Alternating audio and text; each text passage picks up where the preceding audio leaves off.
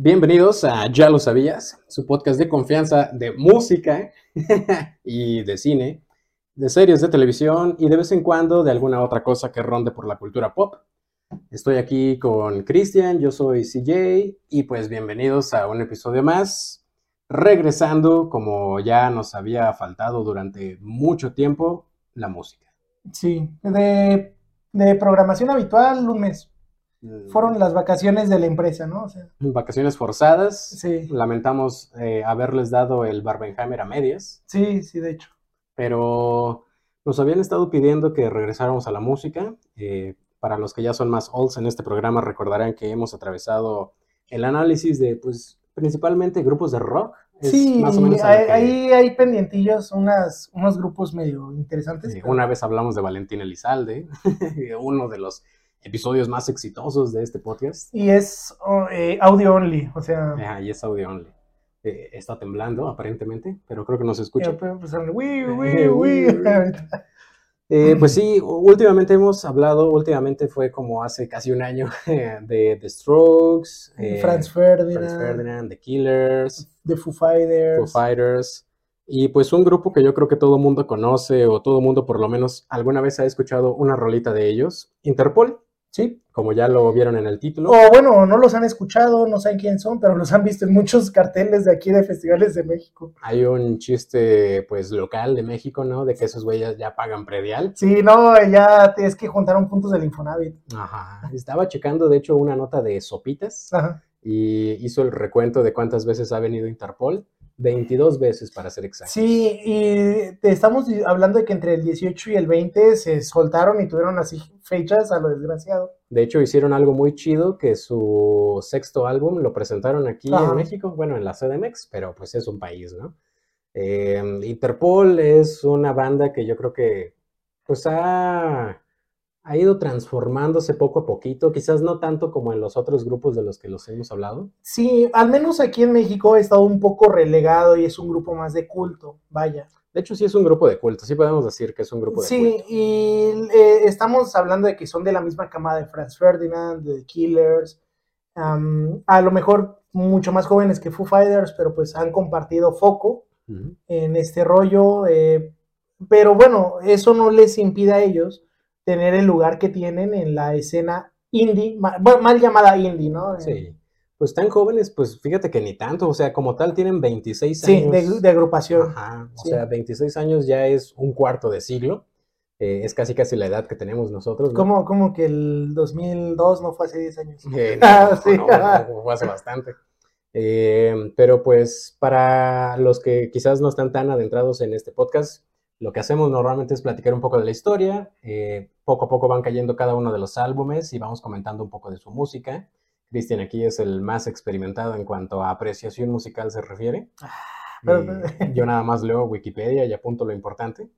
Pero también es un descubrimiento muy chingón porque, o sea, les recomendamos lo mismo si ustedes están interesados en conocer más de Interpol. sobre todo su evolución musical, porque mm, como platicaba hace rato de grabar, ah, antes de grabar con CJ, es un grupo que conoces normalmente canciones aisladas. Así me pasó a mí, o sea, fui poco a poco, un álbum por aquí, otro por acá, y eso te lleva a interesarte y ponerte a escuchar que no todo es Antics, vaya. Sí, exactamente, sí. Eh, este álbum Antics, que pues es una portada blanca donde en medio dice Interpol Antics todo juntito, en azul y rojo creo. Sí. Es como el más famoso de todos. La rolita Evil es la número uno en Spotify. Creo que tiene casi 300 millones de reproducciones. O sea, pues es su mega hitazo. Y luego más porque esa rol estuvo asociada que decían, es que Paul Banks se inspiró en Rosemary y, y Edward Walton, unos asesinos y todo, y Paul Banks dijo como, pues no, o sea, dice de que la canción fue un nombre al azar, que salió Rosemary, y to- todos dicen, no, eh, se hicieron unas, eh, unas mafufadas mentales de pensar de que estaba, era como la de Maxwell Silverhammer, ¿no? De The. Beatles, que estaba inspirada en una nota amarillista del periódico, pero no, o sea, Paul Banks dijo, pues es una coincidencia muy chistosa y qué bueno que llegan a la música por eso. Creo que el nombre Rosemary en general se ha utilizado mucho en la cultura pop. Sí, Y además de que suena muy chido, pues, pues es muy pegadizo. Em, de hecho, pues el nombre de Interpol como tal, eh, yo estaba viendo una entrevista con Paul Banks, que es como el frontman de esta banda. Como tal, no es el iniciador, pero es el frontman actualmente. Eh, pues estaba comentando que Interpol escogieron ese nombre porque sonaba cool, básicamente porque sonaba cool. No, estaba leyendo también de que es una clase de misticismo de una organización secreta como lo es la Interpol, de que no conocemos mucho de su desempeño y están más o menos ahí eh, debajo de los telones. Que están descentralizados, casi, casi. Eh, eso es, para decirlo en términos llanos, una mamada. Sí, es como, vaya, que un hombre se escucha bien y ya. Sí. Eh, de hecho, pasa con la mayoría de las agrupaciones de ¿por qué escogieron ese nombre? Ah, pues se nos ocurrió y sonaba chido, ¿no? y el listo. o por ejemplo, Green Day, ah, es que hay una canción que se llama así. Sí, no, no hay mucha historia detrás. Pero pues vamos a comenzar un poquito con la historia de Interpol. Este grupo se originó en Manhattan, Nueva York. Eh, Manhattan no es Nueva York, para muchos que creen, pero está en Nueva York. En 1997. Yo creo que la gran mayoría de los que nos escuchan, pues nacieron aproximadamente en este año. Entonces es una banda que nos ha acompañado a lo largo de nuestras vidas, por eso es importante hablarles un poquito de ella. Eh, ¿Quiénes la forman? Bueno, originalmente había otros y ahorita ya no. Sí, es un grupo, si llevan rato en este programa, platicamos en un momento de Deep Purple y cómo han cambiado de agrupaciones. Interpola algo parecido, pero no tan drástico, afortunadamente, como que dices, ah, es que cambiamos de vocalista entre ir a Puebla y regresar de Puebla, ¿no? Ajá, sí, sí. sí. Em, originalmente, pues quien forma esta banda es eh, Daniel Kessler, vamos a decirle así para evitar mamadas de Daniel Kessler. Daniel. Daniel, Kessler.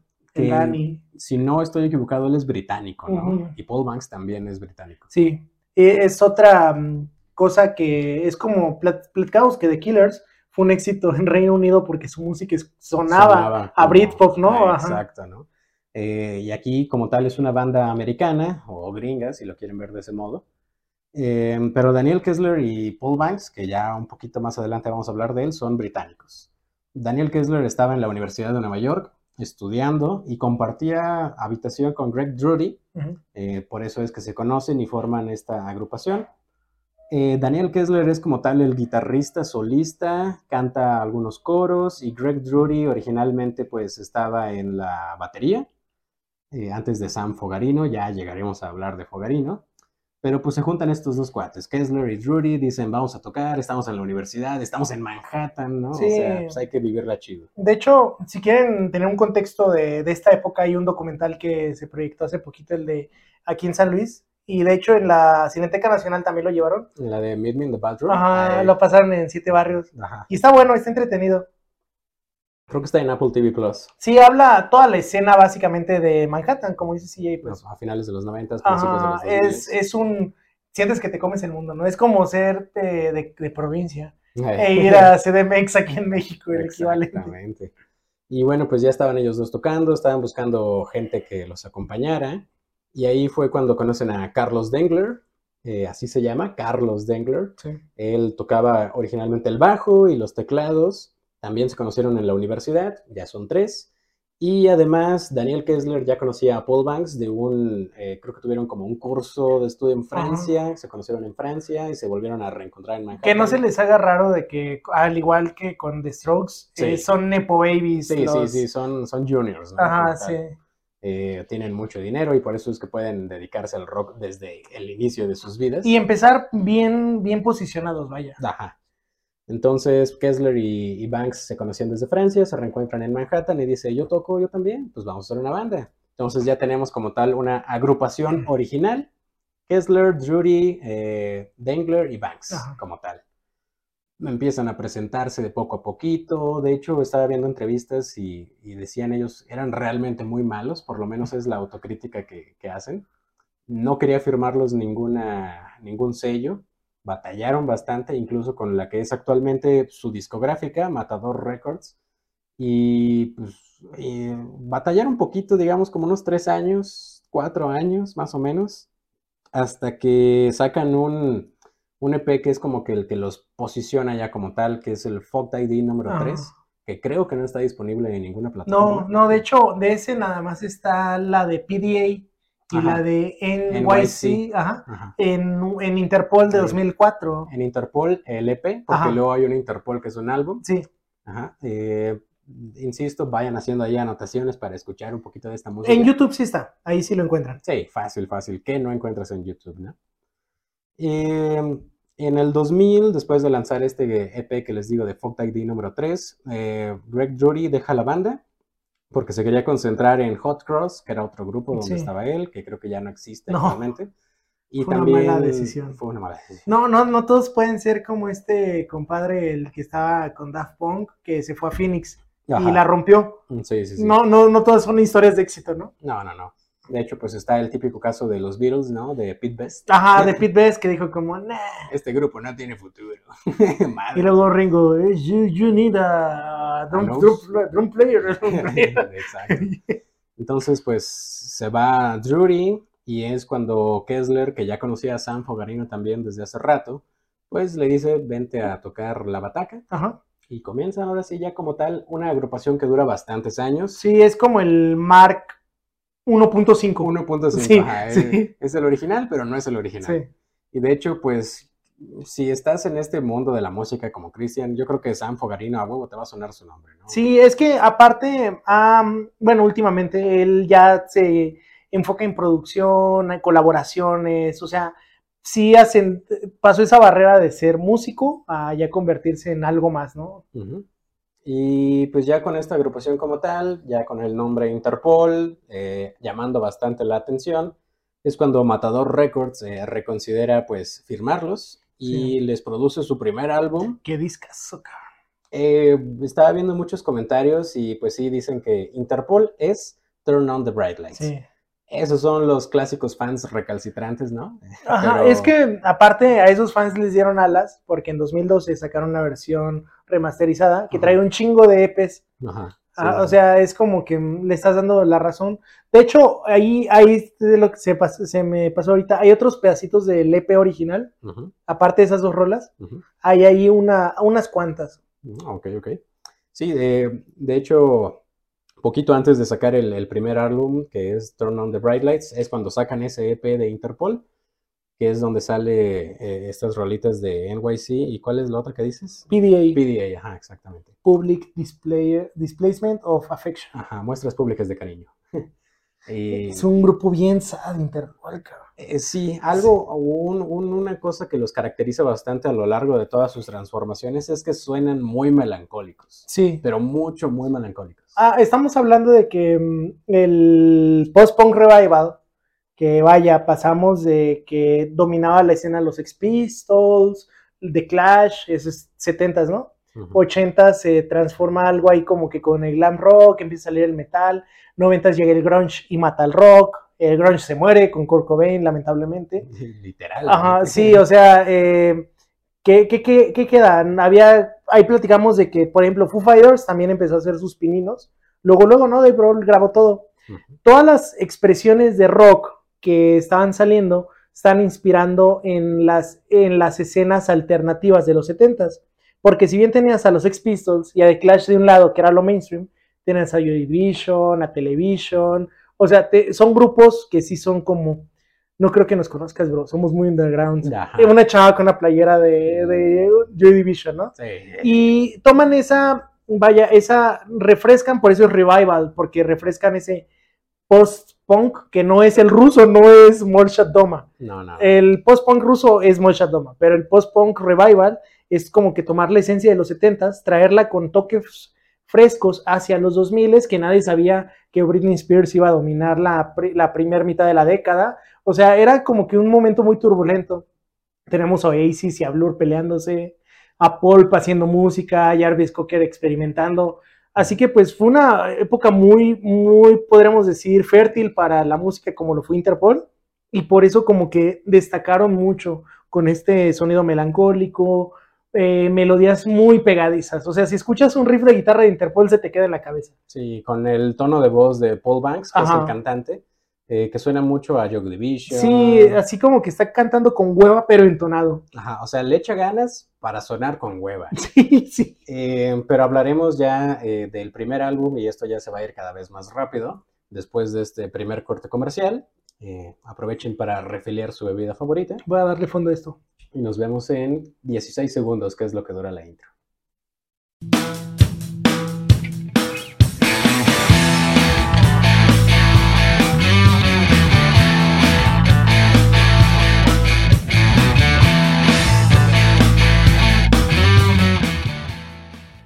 Entonces, así es como llegamos a Turn on the Bright Lights. Eh, insisto, como decía hace rato, es como para los fans recalcitrantes, Interpol como tal. ¿Qué puedes comentar de este álbum? Eh, es un disco muy bueno. Yo creo que Interpol no importa cómo llegues a ellos. Eventualmente te van a gustar todos los discos, pero al menos si te quieres meter un poquito en su historia, es bonito ver cómo evolucionan con melodías como PDA, NYC, ¿cómo se llama? Obstacle Number One. Em, Tienen muchos rolitas que les ponen uno. Ajá, dos. sí, sí, de, de hecho, y el, la portada pues no es pretenciosa, es un fondo negro, un telón rojo. Si algo me gusta de Interpol más que su música, son las portadas. O sea, las Sí. portadas. Uf. Salvo ahí el tercer disco que es como, yo siento que es el equivalente al Tranquility Base para los Arctic Monkeys, pero esa maduración la encontraron antes Interpol. Sí, ahorita llegaremos a ese tercer álbum y les vamos a platicar por qué. Sí, pero es un disco bueno, es un disco introductorio, la primera canción Untitled, o sea, ya desde ahí, ¿no? Ajá. Eh, suenan mucho a una banda que va iniciando, o sea, sí, con sí. mucha fuerza, con muchas ganas, eh, dentro de la melancolía, ¿no? Es, es una combinación un poco extraña, yo creo que eso es lo que hace único.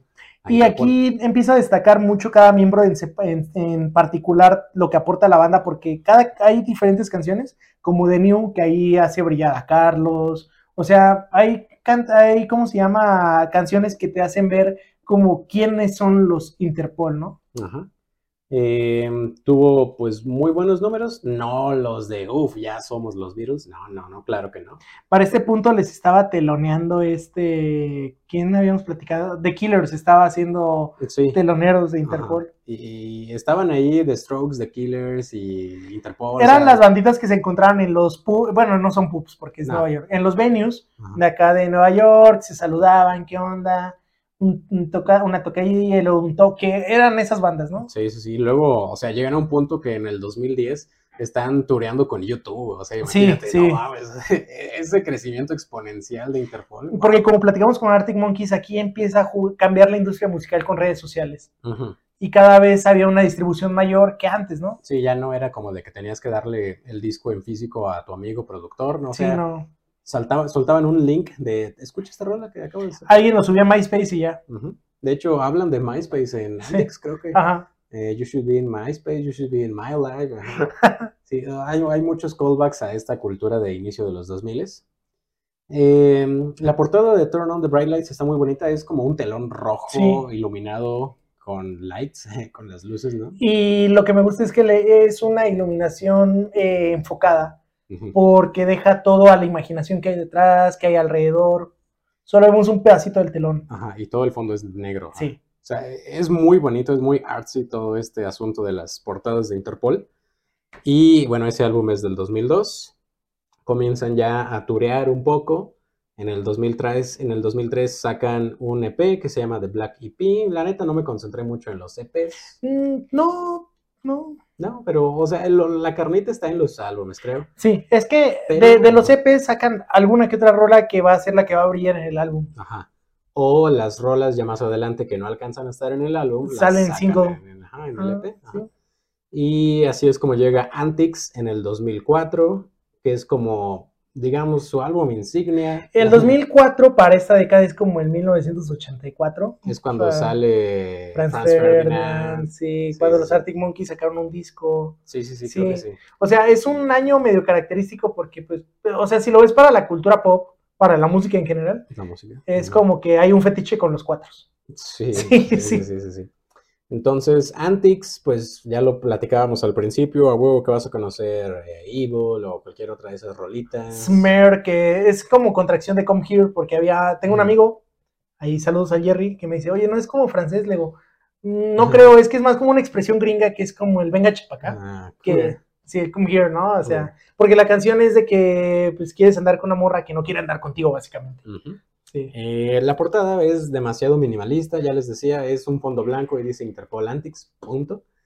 Eh, y es cuando encuentras ya, yo diría un Turn on the Bright Lights, pero ya limpio, ¿no? Sí, ya está, todo lo que hizo bueno el primer disco está pulido y todo lo que pueda tener defectos o puntos a mejorar, se mejoró. Se mejoró bastante. Eh, suena todavía, pues sí, bastante post-punk. Sí, sí, o sea, es, hay gente que dice que le da sueño a Interpol porque es, no es eh, Arctic Monkeys tocando I, I bet you look good on the dance floor. Ajá, no, no tiene ese power, no es, ¿no? no es em, do, you, do You Want to de Franz Ferdinand. Sí, no es Monkey Range de Foo Fighters. O sea, no, no trae esa energía, pero en, creo que es un grupo que, ah, que recompensa la apreciación. Porque todas las demás rolas que mencioné están bien chidas porque las ubicas de A a Z de fondo. Pero esas canciones, si te quedas y la escuchas, la aprecias, tiene su recompensa. Sí, si vas leyendo las letras, también te vas dando Sí. cuenta de, de cómo progresa, pues ya la, la madurez de, de los integrantes.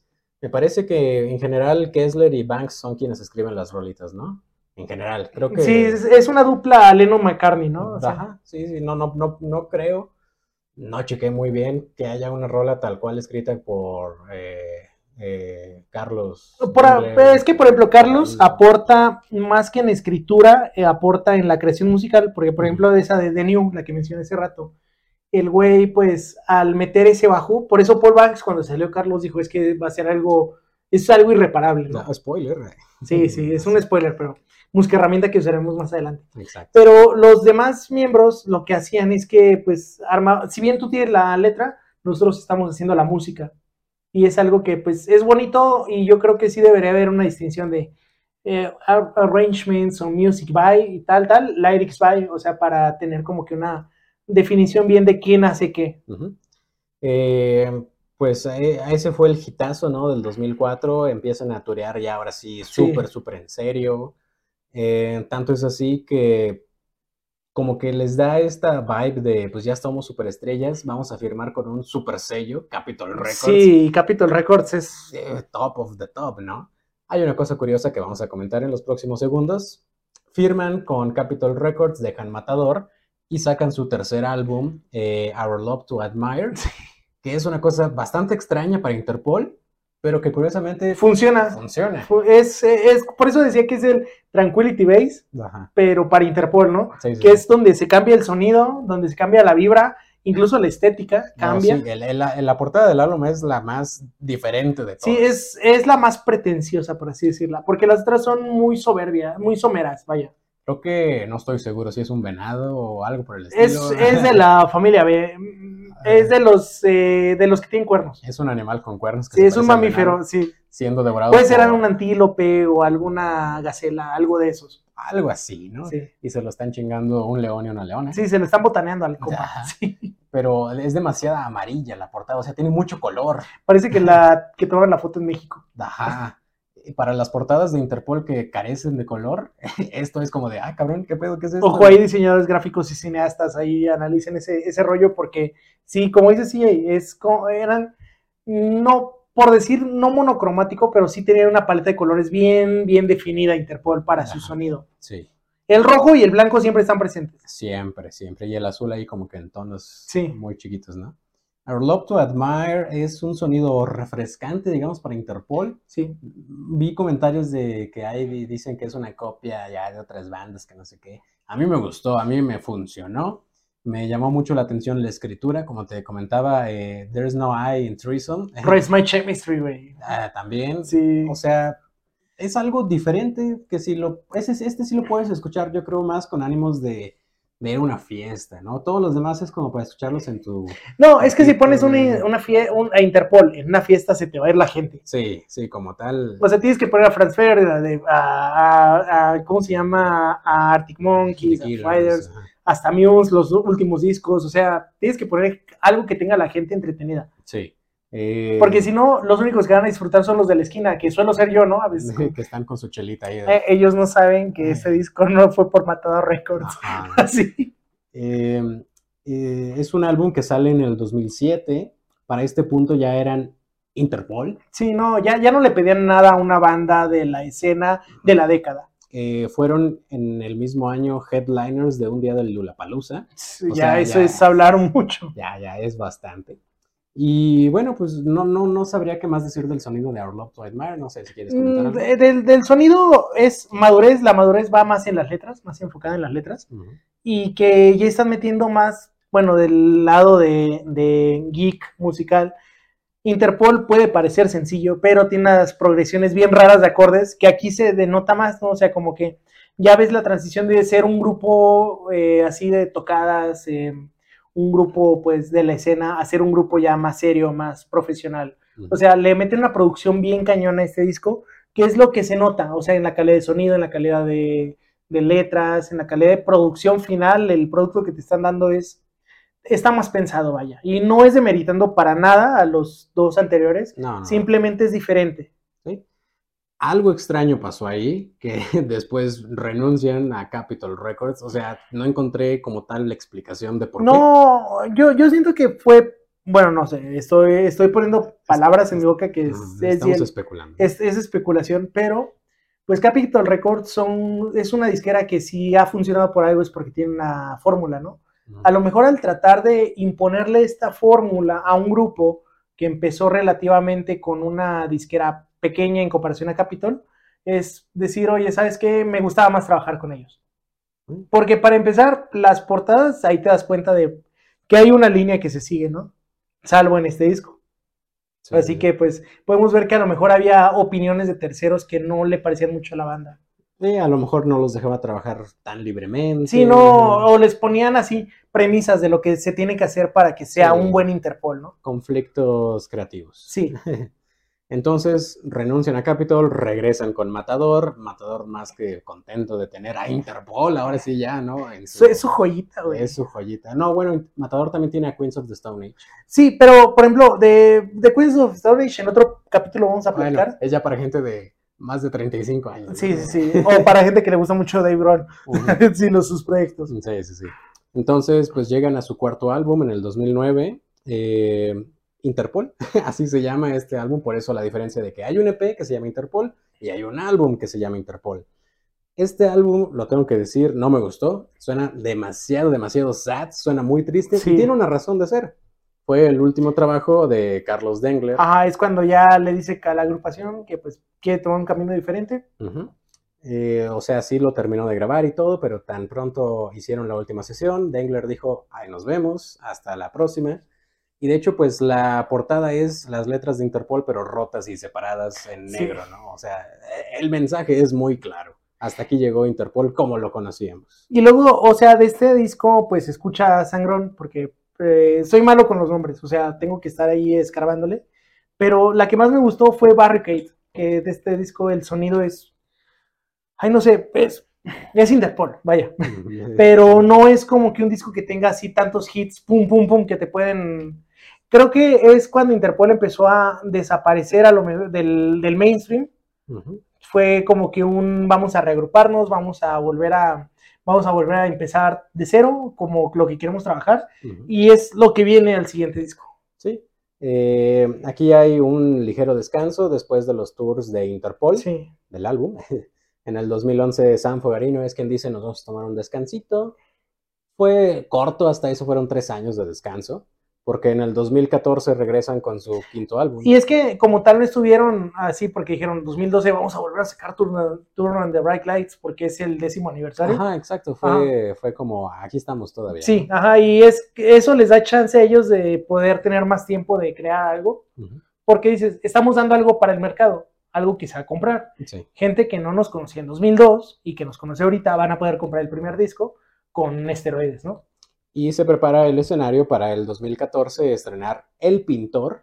Qué buen disco, cabrón, qué buen disco. O sea, Aquí, aquí ya es la, diría, la segunda fase de Interpol. ¿no? sí, ajá, aquí ya, tan solo con, eh, decía hace rato, My Desire, es una canción que va a destiempo, ¿no? El tin, tin, tin de la guitarra, eh, con la letra, porque la guitarra se queda en su pedo, o sea, Ajá, se sí. queda haciendo lo que hace, y este Paul Banks empieza a cantar, que caso curioso, el pintor, Paul Banks sustituyó a Carlos en el bajo, porque dijeron, para tour vamos a tener a alguien, pero no podemos meter a alguien nuevo a la creación interna a la escritura de música.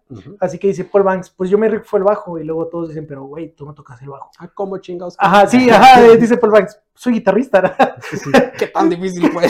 Sí, y se resiente un poco porque las líneas de bajo dejan de ser eh, Ya no son- protagonistas Ajá, exacto. y exacto. pasan a ser complementarias únicamente. Son funcionales. Dengler era protagonista, eso sí. Sí. fue algo que se nos pasó. O sea, Sí. escuchas el bajo de antes del pintor y dices, ah, la verga, güey. Y aquí funciona, pero pues, de hecho, el- todos los que han visto Interpol en vivo, no he tenido el gusto, a pesar de que han venido un chingo de veces, pero todos los que han visto Interpol en vivo sí dicen eso, es que no mames, después del el pintor no suenan igual en vivo a, en- a- a el disco, Sí. porque el bajista que traen, no recuerdo cómo se llama, el que turea con ellos, No, pero no este compadre le mete unas ganas que son muy buenas, pero que por razones, pues a lo mejor llámale tú nostalgia, eh, Paul Banks y los demás miembros no quisieron tenerlo en la creación interna, vaya. Sí, de hecho, pues aquí ya estamos con la line-up actual, que Sí. nada más es Fogarino, Kessler y Banks. Ujú. Nada más ellos tres.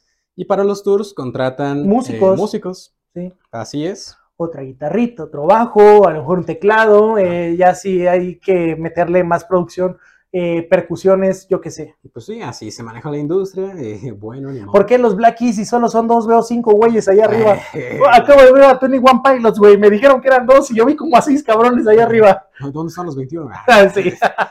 El pintor, la portada es, uff, God, God, God, God. Una manita así, ¿no? Son Sí. las dos Ah, manos, son dos manos de una chica, ¿no? se ve luego, luego que son manos de una mujer, eh, en un cuadro rojo. Yo un te decir, negro, soy güey. un metalero. No, no, no, claramente no es el metalero, güey. Y Pero aquí regresa el azul que decías hace rato. ajá, Interpol, el pintor. Wow, güey, o sea, esa portada creo que Podrías tenerle un cuadro en tu casa. sí, fácil, Sí. o sea, es que wow. Así como la de Tranquility Base, que es muy buena portada, y que The Car es una foto pretenciosa. Eh, sí. No, no me diga nada, que sí es cierto. Esa foto Eh, la podíamos haber tomado en el estacionamiento aquí de la uni. Sí. Ahí está. Sí, eh, pero son portadas muy artsy, porque las otras eran minimalistas, pero estas son portadas que ya, ya tuvo mucho, Sí, mucho coco Sí, detrás. el pintor, Marauder y The. Other Side of Make Believe son, son arte, güey, son arte.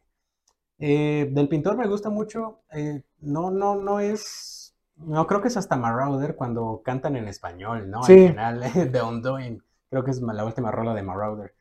Pero pues, el pintor me gustó, güey, o sea, tiene incluso un álbum de remixes que salió ahí unos dos años después, Sí, por si quieren porque ya para ese punto empiezan a ser muy mainstream, porque regresan, es como, ya se despertó Interpol, cabrones, o sea, es... Eh, ¿Quieres comentar algo del pintor antes de irnos a otro corte comercial? No, eh, yo creo que podríamos irnos a otro corte. Entonces, regresamos ya para el tercer y último bloque de este episodio. Y bueno, pues así es como ya vamos terminando. Eh, el sexto álbum, que les decía al principio que lo presentaron en la Ciudad de México, eh, se lanza en el 2018, Marauder, eh, Merodeador en español. Eh, la portada es quizás de las que más me gustan. Pondría primero a El Pintor, la portada, pero Marauder pues es una foto, es la primera vez que utilizan como tal cual una, una foto de archivo histórico. Tiene su historia de ser. El sujeto que aparece ahí en esa foto es el, fue el fiscal general de Estados Unidos cuando estaba Richard Nixon. Y pues ya ves que hubo este pedo del Watergate Ah, con Nixon. ya. Entonces como que Nixon quería obligar a este fiscal a despedir a ciertos personajes que eran incómodos. Y el güey dijo, ¿sabes qué, güey? No, al Chile no. Voy a dar una conferencia de prensa eh, diciendo que renuncio porque primero está la verdad y ser honesto con uno mismo. Y eso es lo que dice en esa conferencia de prensa donde le toman esa foto. Y entonces es como el mensaje de Marauder, ¿no? Como de que tienes que ser honesto contigo mismo, tienes que hacer tu misma música. Y por eso es como que vemos un ligero cambio, o sea, muy ligerito a lo que habíamos visto en el pintor. Sí, de hecho, de este me encanta de Robert. Creo que es mi canción favorita de este disco. Porque como mm, yo siento que es como el, pues sí, podríamos decir el Antics 15 años después, ¿no? O sea, estéticamente, musicalmente, ya es como, como Interpol abrazando lo que los hizo ser, pues, ser famosos en primer lugar. Sí, pero, o sea, cambian como tal, cambian, cambian el, el estilo musical, ya no es Antics, ya, ya no suena a Antics, pero es Interpol diciéndole al mundo, pues a la chingada, vamos a hacer lo que se nos antoje, que todavía lo potencializan más con el último álbum. Pero aquí es como de, vamos a, a lanzar un mensaje incluso más político. Es algo que Paul Banks ha dicho en ciertas entrevistas de que él se identifica con la superizquierda, ¿no? Y trata de mandar mensajes más que tuitazos o publicaciones en redes sociales, pues con sus rolitas, es lo que quiere hacer. Yo honestamente no veo tan sesgada de política su música, pero si Paul No, lo dice. Es que no, no es, no es Rage Against the Machine, vaya, que esos güeyes sí, está Morelo, vamos a hacer que la bolsa de valores casi colapse porque vamos a grabar un video ahí. Ujú. O sea, no, no son tan radicales, pero ellos, al- a- yo creo que eh, por lo que apuestan más es por esta libertad de libre desarrollo, que no esté influenciada por un sistema opresor, que es, vaya, es válido, pero, mm, como dices tú, es que aparte, no me quiero poner eh, de colonial o hiperizquierdista, pero es como decirle, pues es que Paul Banks es hombre, es blanco, Es es... un niño rico. Sí, ajá, es privilegiado, es Eh. como, ¿tú qué vas a saber del rock urbano? Le va a decir Alex Lora, ¿no? Sí, sí, sí. Pero bueno, por lo menos sí se ve un, desarrollo más maduro ya. Sí, no, no, claro, eh, a- a- nunca hay que de, de, de- de meditar la Interpol, que cada disco se reinventan. Ya, ya no es como tal eh, drogas, alcohol, sexo, eh, estar triste. o sea, Sí, no, ya- Ya, es otro pedo más psicológico, incluso. Sí. ¿no? Y pues tienen, tienen sus tours muy chidos. O sea, qué, qué, qué chingón que Interpol le gusta tanto México que lo presentan aquí. Esos güeyes ya cotizan en Infonavit. Ajá. sí. Eh, y bueno, eh, pues después de esto, eh, después de terminar, casi casi como que coincide que terminan los tours de Marauder y empieza la pandemia en el 2020. Toman un descanso válido en el cual es como de nuevo esta re- este que se vuelven a reagrupar para componer. Se reagrupan virtualmente, Sí. es algo de lo que hablan ahí en ciertas entrevistas. Eh, en este inter de la pandemia, en diciembre del 2020, Matador adquiere los derechos de toda la música de Interpol. Entonces, si chequen en Spotify el de Our Love to Admire, Ya dice sale Matador. Matador, sí. pero pues eso es porque compraron los derechos después, como tal lo produjo Capitol, ¿no? Y bueno, pues en toda la pandemia tienen su, su super smash creativo de ideas. Dice Paul Banks, ahora sí, es más o menos como que su carga de ideas lo que vemos en las letras. Y The Other Side of Make Believe, o sea, el otro lado de la fantasía, digámosle, ¿no? Es este álbum, es el trabajo de pandemia. Yo creo que todas estas bandas que han sacado álbums después de la pandemia se nota mucho que tuvieron demasiado tiempo para dedicarle a la creatividad. De Car, güey. Ajá, o sea, The Car es, es un álbum que dices, ah, cabrón, o sea, Está chido, güey. está chido, güey, pero, o sea, como que rompe, ¿no? Como que rompe con lo que habíamos visto todo anteriormente. Y al mismo tiempo, pues sigue siendo Interpol, güey, o sea, eh, la portada, güey, conservan los colores. Cuando, cuando salió Tony, eh, sí me saqué mucho de onda cuando la escuché. Porque era como, no sé, suena como My Desire con flojera, con, con- más contemplativa, ya siendo la comparativa, ya no es una película, eh, bueno, porque nosotros hacemos mucho de esto, ¿no? Ya no es una película a lo mejor de acción, que podría ser el Antics, podría ser el, el Turn on the Bright Lights. Es una película de Terrence Malick, güey, que vas a ver un, un paisaje durante más de dos minutos seguidos, ¿no? O sea, Sí. ya es un disco diferente y es un disco mucho más pensado. Mucho, o sea, sí, sí le, le dedicaron demasiado tiempo. Y algo, pues, bastante interesante, la portada sí dice bastante, ¿no? O sea, es, es, es un fondo gris, es un espejo que está apoyado por un cuchillo que se refleja del otro lado del Sí. espejo. O sea, es como de, ah, cabrón, ¿qué, qué, qué clase de mensaje subliminal Pensamientos estás- intrusivos. Sí, o sea, ¿qué es esto? O sea, se está reflejando un cuchillo, ¿no? O sea, es como de, ay, güey. Es para pensar, eh, The Other Side of Make Algo, algo bonito de Interpol es que te pone a pensar el porqué de la portada. Ajá, y cuando lees las, las letras de, de la música, sí dices, ah, bueno, a lo mejor va por este lado. Pero sí, ya, ya no es ese super boom del post-punk revival, o sea, ya es como de, Ya es, son todas las, son todos los grupos que nacieron a partir de este movimiento, ya toman su identidad propia. ujú, Es como The Killers, también vimos la transformación ahí en, ay, ¿cómo se llama? El último disco. no me acuerdo, no me acuerdo, pero sí también es súper raro, ¿no? Que es como de un tren la portada. Ajá, sí, sí, o sea, este, este disco es de Car, con, regresando acá a Arctic Monkeys. Ajá. Franz Ferdinand la jugaron seguro y dijeron, vamos a sacar un Greatest Hits porque no tenemos uno, Hits Sí. to Head, o sea, Foo Fighters que no se han rendido acaban de sacar un disco súper minimalista que es blanca la, la portada y pues hay una, toda la hay, unas le- hay un par de letras que están dedicadas a Taylor Hawkins, o sea, sí se vio ese trancazo que sufrieron ellos. Ujú. Eh, ¿Qué más? Muse, o sea, que sacó Simulation Theory en el 18 y luego sacó hace poquito el... No me acuerdo cómo se llama, pero eh, hablamos de él con Derian, que estuvo aquí. Sí, Deria, no me linches si escuchas este capítulo, pero, Sí, o sea, vemos como que esa madurez independiente de cada grupo, el proceso que han tomado grupos que surgieron esta década, o sea, eh, tan solo otros grupos aledaños, pero que son de mm, garage rock, de White Stripes, Jack White está haciendo su proceso creativo a más no poder. De Black Keys sacaron el año pasado un disco, no, hace dos años sacaron un disco de Delta Rock que dijo a Dan Auerbach, es pandemia, voy a sacar lo que me gusta. Luego sacó un disco que pues es como eh, ellos mismos re- regresando al rodeo, a lo que los hizo famosos al, a, este, a este punk, bueno, es garage rock, ¿verdad? Pero este, esta música agresiva, vemos que Interpol no decidió como que tomar una decisión que diga, voy a recordarles por qué soy quien soy. No, vamos, eso es como en Marvel Vision, siendo el Vision blanco, ¿no? Este es Interpol, el que regresa. Tengo los recuerdos del anterior. Pero soy una persona diferente. ¿no? Sí. Eh, para finalizar, yo diría que mm, Interpol quizás no es de los grupos que más disfruto, de los que más me gusten. Sin embargo, pues ahora ya lo escuché completo, ¿no? Y me doy cuenta de que la neta, la neta, la neta no son lo mío, pero disfruté bastante estos últimos dos álbumes, Marauder y The Other Side of Make Believe. No estoy peleado con Antics, claro que no. No estoy peleado con Turn on the Bright Lights, pero prefiero más esta última etapa, ¿sabes? Es como más mi, mi giro, ¿no? No sé tú. Fíjate, yo soy como que de lo clásico, me encanta a mí, ¿cómo se llama? Antics, es de mis discos favoritos.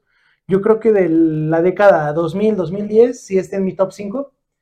Pero El Pintor es un disco que particularmente me gustó mucho, toda la cuestión de arreglos, toda la cuestión musical, cómo, cómo tuvieron que compensar la ausencia de Carlos en el bajo, eh, con los otros instrumentos, con las letras, arreglos ahí en batería, o sea, se nota que fue un grupo que le pusieron un pedo ahí encima, ¿no? O sea, Sí. eh, se te fue un miembro, es como, pues, si a los Beatles le- les quitas uno, ¿no? O sea, y Eh, no, no me funen por haber hecho, haber hecho no, la no, comparación. claro, no, estamos hablando Sí. de, de situaciones. Sí, ¿no? ajá, es, es esa, si- es, son cuatro miembros originales, sale uno, solo se quedan tres, o sea, no es como los Red Hot, que cuando salió Eh, Fruciante metieron al morrillo, luego como, no, vete para allá y regresa Fruciante, o sea, Sí, o sea, no, no es de estas agrupaciones que simplemente reemplazan y tal. Lo hicieron al principio, pero después ya no. sí, no, y yo siento que fue con consentimiento, ¿no? De la persona. Sí. este, sí. O sea, aparte, ¿cómo te quedas sin baterista? No mames. Pero pues eso es Interpol, un grupo que, o sea, a huevo que van a regresar a México pronto.